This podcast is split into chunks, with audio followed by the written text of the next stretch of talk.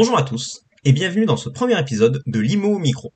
Tout au long des épisodes, nous suivrons différents acteurs clés du secteur de l'immobilier avec lesquels nous discuterons du pourquoi et du comment de l'accès à la propriété.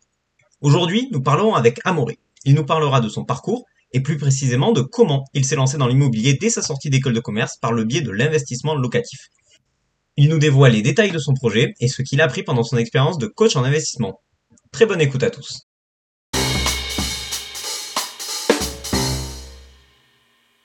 Salut Amaury, bienvenue dans le podcast euh, Limo Micro. Merci beaucoup de prendre le temps aujourd'hui avec nous. Donc, euh, premièrement, est-ce que tu pourrais te présenter et euh, nous parler de ton expérience dans le milieu de l'immobilier jusqu'à présent? Ouais, moi, l'immobilier, j'étais étudiant à Lyon. Maintenant, j'ai été entrepreneur aussi pendant un an. Euh, j'ai créé, voilà, en sortie d'école, je voulais créer une entreprise. Euh, c'est chose qui s'est faite. Au final, voilà, j'ai appris énormément de choses. C'est une société qui a pas, qui a pas fonctionné. Mais euh, maintenant, je me redirige. Je vais devenir commercial dans une start-up qui est située à Paris. Et en fait, en parallèle de tout ça, je me suis intéressé à l'immobilier. Ça fait deux ans maintenant que je regarde. Donc, j'ai commencé à regarder des formations, des vidéos, etc., à me documenter sur LinkedIn. Et puis, il y a un an, j'ai commencé à me lancer. Donc, j'ai regardé des offres concrètement. Et en fait, l'idée, c'est que je voulais faire du, euh, du locatif, euh, mais j'avais pas encore de salaire et j'étais entrepreneur. Enfin, euh, j'avais un petit salaire, mais les banques le prennent pas trop en, considération. Hein, il faut savoir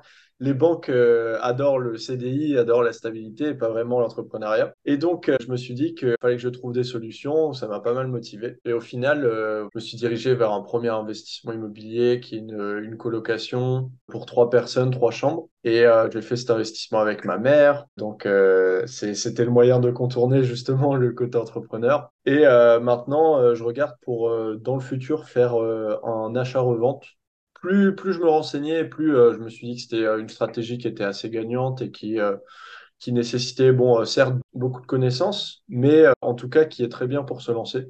Donc, je suis à la recherche de ça avec mon CDI qui va commencer en plus. Je vais pouvoir emprunter d'ici six mois, une fois que la période d'essai est finie.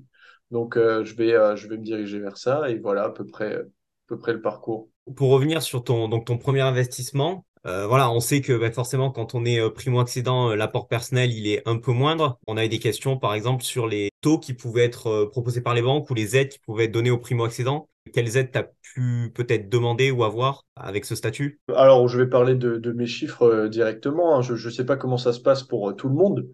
Mais en tout cas, ça va être très, très différent entre les banques déjà. si vous avez un compte quelque part, déjà, c'est un bon moyen d'avoir de meilleurs taux parce qu'il y a déjà une, une, relation commerciale qui a été créée. Mais euh, ça peut aller, par exemple, euh, je suis allé voir, euh, je ne sais pas si je devrais dire le nom directement. tu, tu, peux. Ouais, je pense. Hein. Je suis allé voir la, la caisse d'épargne dans ma ville à Épinal. Ils sont assez difficiles. Ils ont des taux très élevés. Donc là, on était sur du 3,8%. Et même avec négociation, ça allait à 3,6%. Donc c'est un taux qui n'est pas vraiment abordable. C'est presque impossible. Mais par contre, je suis allé voir la BNP qui était le, client, enfin ma mère est client là-bas. Et là, on était plutôt sur du 3,1. Et avec négociation, on pouvait faire 3,1 et en plus avec 18 mois de, report. Voilà où je me situais. Après, les autres banques, elles m'ont mis euh, entre les deux. C'est là que j'ai trouvé le meilleur taux à la BNP. J'avais aussi contacté des courtiers. Les courtiers, ils étaient autour de 3,1, 3,15, euh, avec euh, par contre des bons reports, 3 ans. forcément, quand tu fais du locatif, avoir 3 ans de report, c'est super parce que ça te permet de dégager déjà euh, des, revenus pendant trois ans sur un bien que tu possèdes pas encore. Donc euh, c'est super de, partir là-dessus. Mais voilà, pour te, pour te situer les taux, je suis allé voir euh, quatre banques. Et en ce moment, ce qui se fait de mieux en termes de taux, c'est 2,5. Si tu as vraiment un prêt optimisé, c'est-à-dire tu vas faire une durée courte, en plus tu as un super apport, disons 30% par exemple, et euh, que tu as un très bon profil, que tu as réussi à négocier le bien, que le banquier c'est ton pote aussi, tu arriveras à avoir 2,5. C'est vraiment le minimum du minimum, je pense. Ok, très bien. Et donc tu dis que c'était un investissement locatif. Euh, est-ce que c'est un investissement qui est proche de là où tu habites ou alors tu as fait le choix d'investir euh, géographiquement plus loin de ta résidence principale? Alors, Déjà, c'est pas un investissement qui s'est fait. Il faut, il, faut, revenir à la base. Pour l'instant, j'ai pas encore de, de biens euh, immobiliers, mhm. mais euh, je le considère quand même comme euh, quelque chose qui m'a beaucoup appris parce que c'est presque un projet que, que j'ai fait. En fait, ça s'est ça s'est terminé sur la clause suspensive de, de prêt, j'ai pas investi et j'ai fait jouer la clause suspensive pour éviter. Parce qu'il y a, y a eu des surprises, etc. Et d'ailleurs, ça peut, ça peut être une leçon euh, pour. Euh, bah, c'était une leçon pour moi, ça peut aider les autres. Ouais, c'est hyper intéressant aussi de, de savoir ce genre de surprise. euh, C'est ouais. Ouais, carrément. L'investissement, il était à Metz et j'habitais à Metz. Et justement, pour les visites, c'était plus simple.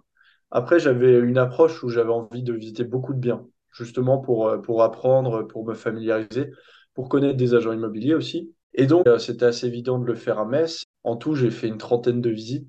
Donc, je pouvais faire quatre cinq visites par semaine. C'était quand même beaucoup mieux d'être sur place. Mais le faire euh, à distance, c'est pas, pas forcément compliqué. Il y a deux manières d'approcher les choses. Soit tu vas aller chercher des biens qui arrivent, euh, enfin, les derniers biens. Par exemple, des biens postés hier, avant-hier, etc., très proches. Dans ce cas-là, il vaut mieux faire une visite rapidement parce qu'ils peuvent partir vite. Soit tu vas aller chercher des biens qui sont là depuis longtemps sur le marché. Et dans ce cas-là, euh, la visite, tu peux la mettre quand tu veux.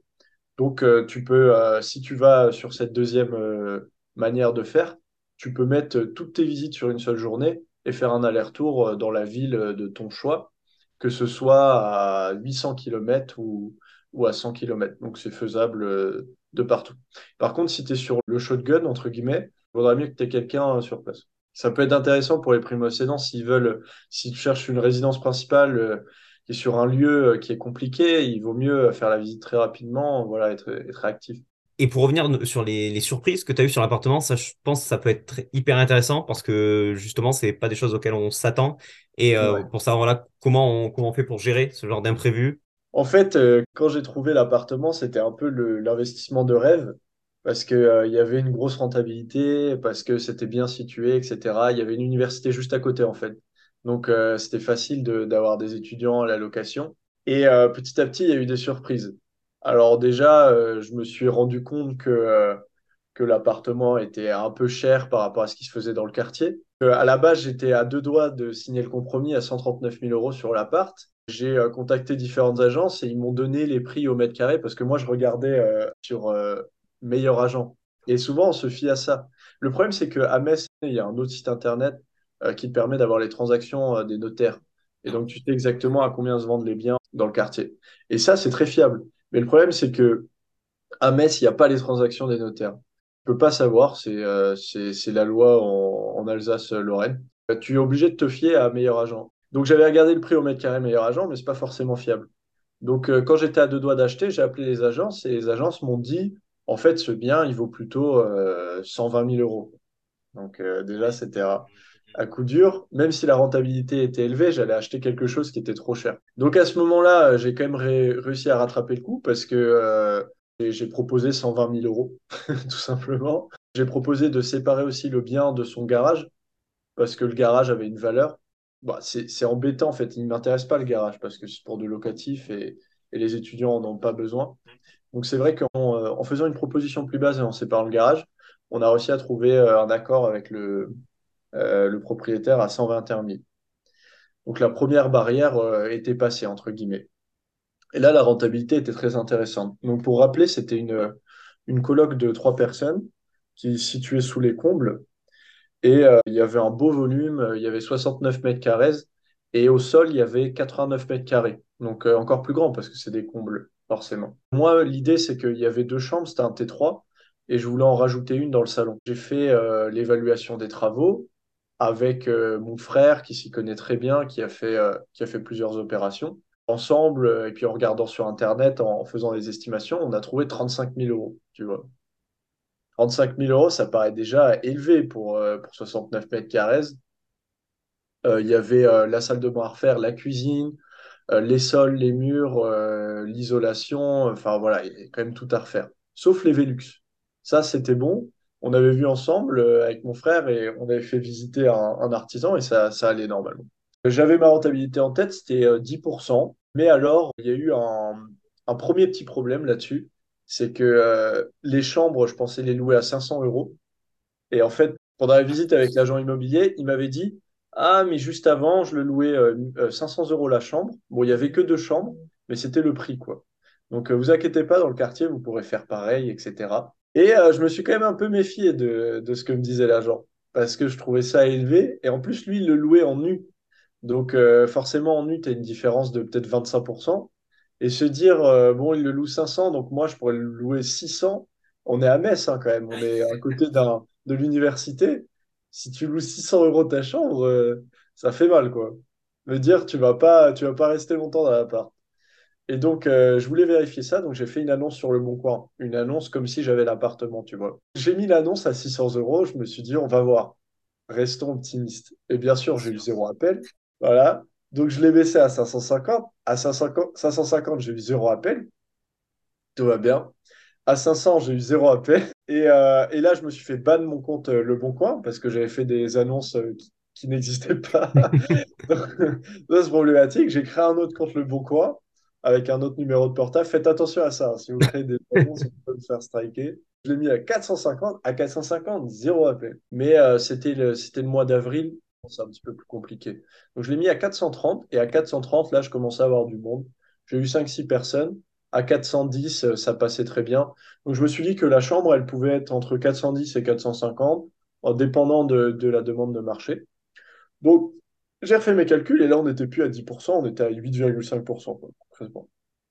Donc, au niveau rentabilité, c'est quand même intéressant de dire, euh, bon, euh, on trouve pas ça, on trouve pas ça partout. Euh, En plus, euh, les charges étaient assez faibles de copro et la taxe foncière, donc ça faisait une rentabilité nette de 7%.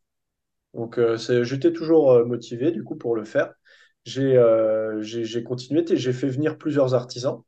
Et là, il y a eu une autre surprise, en fait c'est que euh, donc on avait déjà eu le prix qui était trop cher, on avait eu euh, les loyers qui étaient surestimés par ma part parce que j'avais fait confiance à l'agent immobilier et j'avais aussi fait confiance à l'agent euh, pour les prix de, de, au mètre carré. hein. Donc faites attention aux agents immobiliers. Et euh, là, j'ai fait venir les artisans, sachant que j'avais déjà fait venir un artisan, mais il avait fait une visite rapide. Et là, j'ai fait venir les gens qui sont restés deux heures sur place, vraiment pour tout calculer, etc. Et j'ai fait venir trois artisans différents. Et ben, ça a tombé direct. Le premier, premier artisan, il m'a dit, euh, faut refaire les Velux. Ça, c'est certain. Une des seules choses de, de sûr à pas avoir à faire. Et Ouais. ça, coûte cher, les Velux. hein. Ça coûte euh, plus de 1000 euros pièce. Euh, Il y en avait, il y en a six dans l'appartement. C'est un, un assez grand appart. Et donc, euh, il me dit, il faut refaire les Velux. Et il va falloir prendre en compte le fait que c'est au quatrième étage. Il n'y a pas d'ascenseur. Donc, ça, forcément, quand tu fais de la démolition, il faut, faut enlever les gravats, etc. Et c'est un peu, c'est insupportable pour les, pour les artisans. Il y a aussi le fait qu'il faut monter le, le placo, le lambris, etc. au quatrième étage et ça pèse euh, 50 kilos pièce, 100 kilos pièce. Donc, euh, il faut plusieurs personnes pour monter ça. Il faut pas croire qu'on peut faire la, dé- de la démolition soi-même. Parce qu'on se dit souvent, ouais, mais ils nous mettent 5000 euros de démolition, moi je vais le faire moi-même. De toute façon, il suffit de taper sur les murs, quoi. Non, en vrai, c'est pas comme ça. Parce que quand tu es au quatrième, que tu as trois murs à démolir, que tu as tout le lambris à enlever euh, sur, sur le plafond, bah, t'en as, pour trois semaines de démolition avec Ouais. tes bras, quoi. Donc, vaut mieux laisser faire les artisans. Donc, euh, ça, c'était incompressible. Et euh, et il y avait aussi cette histoire de, de Velux. Et il y a aussi le fait que l'artisan, il habitait pas à, à Metz, il habitait à Nancy. Donc, il m'a mis une plus- euh, un petit peu plus là-dessus. Eh oui. Et en fait, il Mhm. m'a envoyé un truc à 42 000 euros, sans les Velux et sans la cuisine. Parce que la cuisine, tu vas aller la chercher chez un, un spécialiste. Et donc, en tout, il y en avait pour 50 000 euros. Donc, euh, au lieu de 35 000. Et, et Donc, donc là, là, ça commençait à amputer sur la rentabilité Et là, la rentabilité, à elle tombait à 7,5%. Elle tombait à, à 6% net. net. Ouais. Et en fait, tu te dis, ça peut être encore bien, mais il faut prendre en compte que euh, c'est une colocation. Il y a trois chambres. Donc, euh, potentiellement, des gens, trois personnes qui partent par an, trois personnes qui rentrent. Aussi de l'usure sur, sur ta coloc, hein, euh, si trois personnes vivent dedans. Et puis, en plus, c'est des, c'est des locataires, c'est des étudiants. C'est quand même une grande coloc, ils peuvent faire des soirées, etc. Donc, j'ai commencé à mettre la rentabilité devant, euh, devant le temps que ça allait me prendre et puis les, les difficultés que ça pouvait causer. Et je me suis dit, ah, ça, ça va plus le faire. Mais là, on était à un moment où j'avais déjà signé le compromis. Ça faisait plusieurs semaines que la, date limite de les 10 jours après le compromis était passée. J'avais déjà vu les banques, etc. Euh, J'avais eu un accord de prêt, machin. Donc, euh, j'étais très, très, très, très bien engagé. Donc là, la difficulté, c'est de réussir à se désengager d'un projet qu'on n'a plus envie de faire. Et pour ça, il faut euh, obtenir des refus de prêt. Pour obtenir les refus de prêt, sachant que j'avais un dossier qui était quand même bien, et ben, pour être honnête, j'ai un peu saboté mon dossier, je l'ai un peu transformé et je suis allé voir d'autres banques Et les autres banques, donc par exemple, j'ai réduit l'apport personnel. Ça, c'est une moyen de se saboter un petit peu. Euh, j'ai euh, attendu un, un, comment, un, un taux d'emprunt plus bas aussi. Je disais à la banque, je veux ça et ça sera ça ou rien du tout. Et au final, voilà, en allant vendre deux ans de banque, j'ai eu deux refus de prêt et j'ai pu euh, faire jouer la clause. Ok, Donc, très très bien. important, très important dans un projet comme ça, locatif en plus, de se couvrir de clauses, bah, une clause suspensive de prêt, c'est la clause euh, qui est, indispensable selon moi, et de bien étudier cette clause parce que ça peut être le notaire ou l'agent immobilier qui l'écrit, et on peut avoir des choses totalement différentes euh, en fonction de qui l'écrit. Il faut la négocier, cette clause. Donc, euh, à la base, moi, par exemple, l'agent immobilier, il avait mis le taux devait être de minimum 3,5%, ce qui est très abordable, assez facile à obtenir de nos jours. Et les mensualités, de- elles devaient être en dessous de 1000 euros. ouais, Sauf que, en fait, sur un prêt sur 20 ans, euh, 1000 euros de mensualité pour un projet à, à 180 000 euros, bah, c'était très abordable bien aussi. sûr. Hmm. Donc, j'avais négocié pour que ça soit 3% et que ça soit 800 euros de mensualité. Et donc là, euh, pour avoir le refus bancaire, c'était beaucoup plus simple. Voilà, tout ça pour dire que euh, ça m'a quand même pris euh, 3-4 mois. Ça m'a permis de voir euh, tout ce qui se faisait, euh, enfin de A à Z, comment se passe un projet immobilier. Mais ça m'a aussi fait dire, ça m'a complètement fait changer ma façon d'approcher les choses en immobilier. Euh, par exemple, j'ai plus envie de faire de colocation. Je Mhm. comprends maintenant que c'est pas, c'est pas intéressant. Je vais faire plutôt de l'achat-revente. C'est beaucoup moins de difficultés. Enfin, c'est plus de difficultés avant le projet, mais beaucoup moins de difficultés ensuite. hein. Tu, touches juste euh, la, la valeur de ta, ta revente, la marge, qui est plus intéressant, et ça permet de dégager un capital plus rapidement. Donc, euh, tu vois, en mettant vraiment les pieds à l'étrier, j'ai compris que ça, c'était la stratégie qui me convenait le plus, qui était la plus intéressante pour moi. Donc, euh, il y a peut-être ce premier passage, selon moi, à avoir, premier investissement. Heureusement, moi, je ne l'ai pas fait. Je me suis retiré à la fin. Donc maintenant, j'ai les bonnes armes et en même temps, j'ai un peu l'expérience. Donc là, je suis prêt à faire mon prochain investissement bientôt et, et ça va bien, bien, bien se passer. Effectivement, c'est c'est qu'en essayant qu'on peut vraiment euh, trouver ce qui nous correspond. Et, au niveau du marché actuel de l'immobilier, ça influence pas ta décision de euh, d'attendre un peu. Non, non, non, parce que à la base, j'étais déjà un, un convaincu. Je voulais euh, investir maintenant. Je pense que même si les taux sont élevés, il y a toujours un, arbitrage qui se fait. Si les taux sont élevés, ça veut dire qu'il y a beaucoup moins de prêts qui sont donnés et donc euh, les propriétaires ont beaucoup moins de candidats. Il y a plus de, de levier, tu peux faire une plus grosse négociation. Donc, à ce moment-là, les dix mille euros que tu vas perdre, par exemple, sur ton taux qui est élevé, tu peux les regagner en négociant du côté du propriétaire. Ça fait peut-être euh, 5 ans, je pense, voire 10 ans qu'il n'y a jamais eu autant de levier de négociation sur les, appartements. Parce que par rapport à la, même date l'année dernière, il y a 30% de- d'acheteurs en moins. Donc là où tu avais trois personnes, maintenant, il n'y en a plus que deux quand tu fais un, achat immobilier, par exemple. Là où euh, le propriétaire avait trois offres, il n'en a plus que, que deux. Ce qui change, euh, change beaucoup la donne. Tu peux jouer sur des choses comme euh, l'apport. Si tu as un gros apport sur la négociation, ça peut totalement changer les choses parce que le propriétaire, directement, il va se dire, ah lui, il aura son prêt. Parce que tellement de prêts se, font refuser à 3,5%, 3% en ce moment. Il y a plein de gens qui euh, adaptent leur projet pour le prêt. Donc, au lieu de faire des colocations, ils vont faire une division, ou alors ils vont vendre le projet sous forme de RP, alors que c'est pour de la location. Ils jouent sur des techniques pour obtenir les prêts, parce que c'est vraiment euh, c'est compliqué en ce moment, quoi. Mais euh, en tout cas, moi, ça m'a pas, ça m'a pas découragé, parce que je me suis dit que de toute façon, il y avait la négociation de l'autre côté. Pour moi, les taux euh, vont baisser petit à petit aussi. Donc, il y aura une renégociation possible plus tard euh, des taux pour pouvoir alléger un petit peu les mensualités. Et je me dis que si jamais les taux étaient amenés à revenir à 1%, par exemple, ça prendrait deux ans ou trois ans. Et ça veut dire que si j'attendais les taux pendant deux ans ou trois ans, bah, j'allais manquer deux, trois ans de loyer. Concrètement, euh, quand tu fais les calculs, tu, tu te dis que ça va. En fait, le, le meilleur moyen pour investir, c'est c'est maintenant. Ça, ça plaît pas à tout le monde, hein. Il y a des gens qui attendront quand même. Il faut chacun, chacun son niveau de risque. J'avais aussi une question par rapport au, au logement. Enfin, on a eu pas mal de questions sur notre questionnaire Oui. sur la tendance de fond qui est celle d'acheter des logements à renouveler euh, quasi entièrement. Voilà, avec des prix d'achat du coup qui sont bien inférieurs. Est-ce que c'est quelque chose que tu as remarqué un peu dans tes recherches? La, la rénovation euh, complète, c'est ce que, euh, ce que j'aspire à faire. Euh, déjà, l'appartement en bien colocation, c'était des travaux très élevés. Je pense que c'est, le meilleur moyen de, de créer de la valeur et puis aussi de, de réduire euh, la concurrence sur les achats. Parce que quand tu as 40 000, 50 000 euros de travaux, tu as beaucoup moins de monde qui est intéressé. C'est une stratégie de tout temps, à mon avis. Ça a toujours existé et ça existera toujours. Maintenant, est-ce que est-ce qu'il y en a plus de nos jours? Oui, peut-être parce qu'il y a, y a l'histoire du DPE, tu sais, la loi Allure. Il faut améliorer euh, son DPE. Actuellement, les biens qui sont en G sont plus disponibles à la location. Il faut les améliorer. Euh, maintenant, ça va bientôt être euh, ceux en F, en E, et uniquement les biens en D plus tard pourront, pourront être loués. Les autres, à partir de 2034, il me semble, pourront plus être loués. Donc, par rapport à ça, il y a quand même énormément de biens à rénover, plusieurs millions peut-être qu'il y a plus de, rénovation qui va se faire de ce côté-là.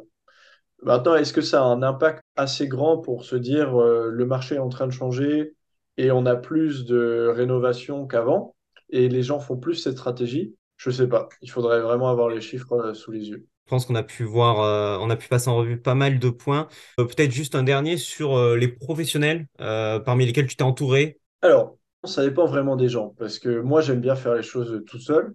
Mhm. Puis aussi, tu en tires forcément euh, moins de frais.